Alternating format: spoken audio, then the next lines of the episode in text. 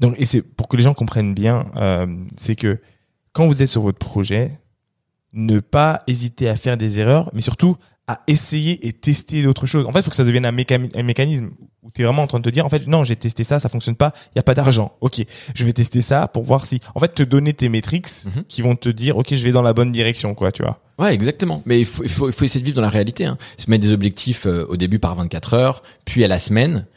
T'as pas besoin par mois. hein. Genre au début tu peux tout faire la semaine, mais surtout regarder les chiffres. Et, et en fait, je comprends. C'est très facile. Euh, je sais pas pourquoi. C'est un sujet que je réfléchissais récemment.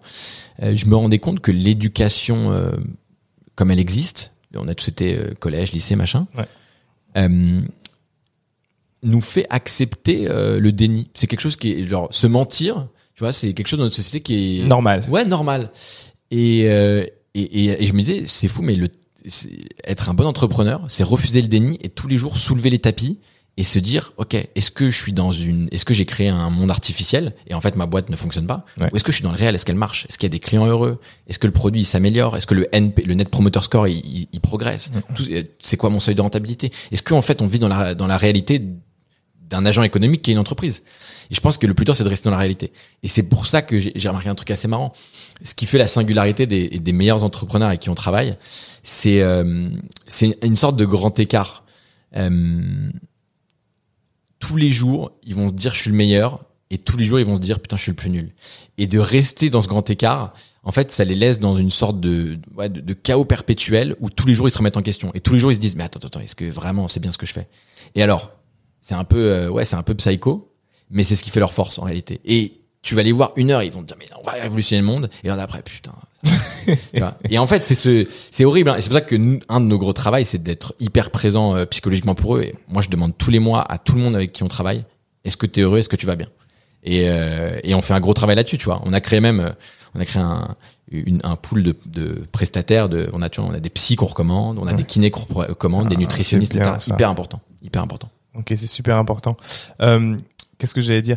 Vous avez cramé combien de boîtes là? Vous avez euh, depuis le début, vous avez déjà combien d'idées Tu penses que vous avez lancé On a testé une grosse trentaine d'idées Ouais. depuis trois ans, deux ans. C'est énorme, hein, deux 30 ans. boîtes, 30 projets, 30 idées 30 testées. projets, oui, oui, Il y en a oui, qui, qu'on kill au bout de 24 heures. hein. bien sûr. Euh, il y en a 12 qui sont toujours en vie. Au portfolio, on a des parts dans 12 sociétés.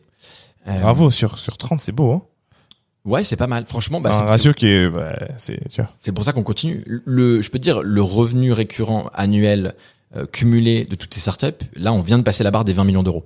Bravo. Et euh, merci. Et du coup, euh, bah, en fait, c'est, c'est le truc. Moi, tous les ans, je regarde le ARR, Ouais. s'il a progressé.